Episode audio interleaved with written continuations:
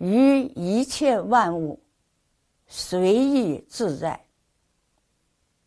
这是赞叹诸菩萨自行化他的德能。万物指万法，就是一切诸有。一切万物是指环境，能在任何环境中得大自在，这是真正的离苦得乐。自在就是通达无碍。为什么诸佛菩萨能在各种环境中得大自在，我们得不到？原因就是妄想执着。凡夫执着一切万物实有，于有中又想占有它，占有后又怕失去它，患得患失，烦恼由此而生。诸佛菩萨知道一切万物是幻有，是假有，不是真有，所以在一切万物中。是自在的受用，没有分别执着。不但于一切万物没有占有的观念，就是连自己的身体也没有占有的念头。这样才能得大自在。菩萨弘法利生，必须有这个能力。如果没有这个能力，一接触万物，不是度别人，反而被万物度了。所以，这是学佛必须的条件。《法华经·续品》说：“一切有，像绳子一样打了死结，把人给捆住。要是把这一切缠缚。”都斩除掉，身体就自由了，得到自在。人为什么被束缚？就是内心随着境界而转，见色闻声，你的心就随着你所见的东西转动了，所以就被烦恼捆住了。因此。别人赞叹你，你就高兴；要是别人骂你，你就不高兴。你随着他转，自己没有做主的份儿。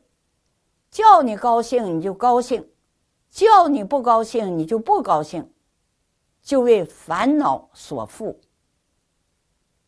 凡夫因执着于诸有，爱这些东西，世间。诸所有物，功名富贵、妻子儿女，这是着有。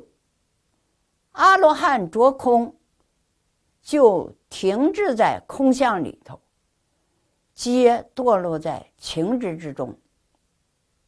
大士深达法性，他们当相离相，不是波相离相。所以宗门说：“但自无心于万物，何方万物常围绕？”你对于万物，只要无心，就是哪怕是万物来围绕你。有些人总想找个清静的地方修行。我说：“你永远找不到，为什么？”因为你的心不清净，你的心被物所转。如果你的心能转物，不用找，哪里都清净。你看见一个美女，你就行注目礼；如果是一个骷髅头，你还行注目礼吗？美女和骷髅头是一不是二。因为你分别执着啊，一就成了二。再进一步说，物随心转，外物可以随着你的内心来转。你就随意自在了。静影书说，由于成了圣通，得到了殊胜的神通，所以对一切东西可以变化随意。这样就可以对于众生，让他们得到利益，这就成为利物。这个叫做自在。静影提出神通，神通当然不是坏事，但是如果我们不求觉悟，首先要去求神通，那你这个方向就错了。方向错误了，就是要走到一个错误的路上去。你越走越远，将来退回来的路越多。佛菩萨都有无量的神通，所以神通是好事。但显神通是圣末边事，是圣道中摸不了的。边儿上的事情，比起神通，有许许多多更重要的事，那才是我们值得留心的地方。这话是黄念老说的。给大家讲个故事，仔细听，看看你能听出什么意思来。唐代有个大祖师。叫黄渤，因在福清黄檗山出家，后人便称为黄渤。在他没有开悟之前，跟一个人结伴去游方，走到了一个地方，山洪来了，原有的路没有了，成了河，过不去了。这个时候，那个人就把草笠抛在水上，他蹦上草笠，顺水飘了过去，并招呼黄渤说：“你来，你来。”黄渤说：“早知道你如此，我打断你的狗腿。”漂水而过的神僧连声赞叹说。真是大乘法器，无不如也。这个故事你听懂了吗？行人如果真能当相离相，也就是转悟了。青青翠竹尽是法身，郁郁黄花无非般若。竹叶、黄花。无非法身般若，一切万物都是如此，所以不必等待神通，众生也能自在。我们学佛人千万不要迷恋神通，追求神通。真正的神通是自性本具的，不是从外面求来的。记得几年前我说过这样四句话：神通不能求，求了不能得，得了不能用，用了必着魔。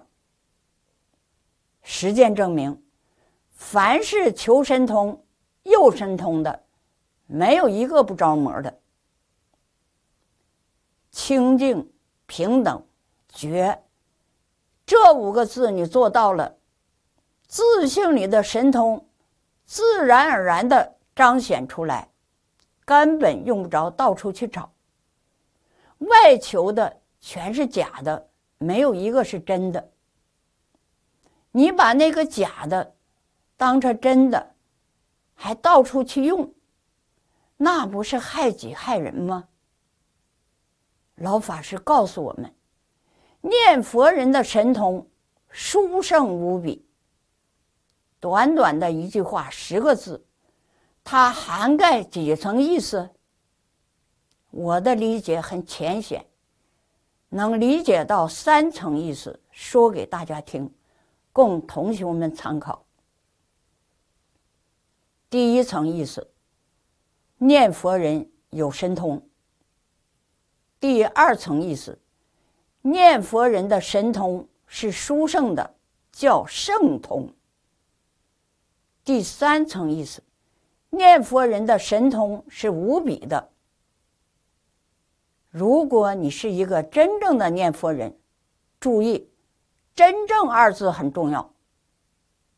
另外，神通不是用来张扬自己的，是用来教化众生的。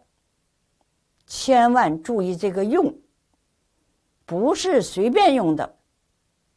不到万不得已，不能实现神通。刘素清老菩萨，二零一二年往生前的倒计时五天，实现的全是神通。实话实说，无需回避。你信也好，不信也好，我必须说事实真相。我要为后世子孙负责。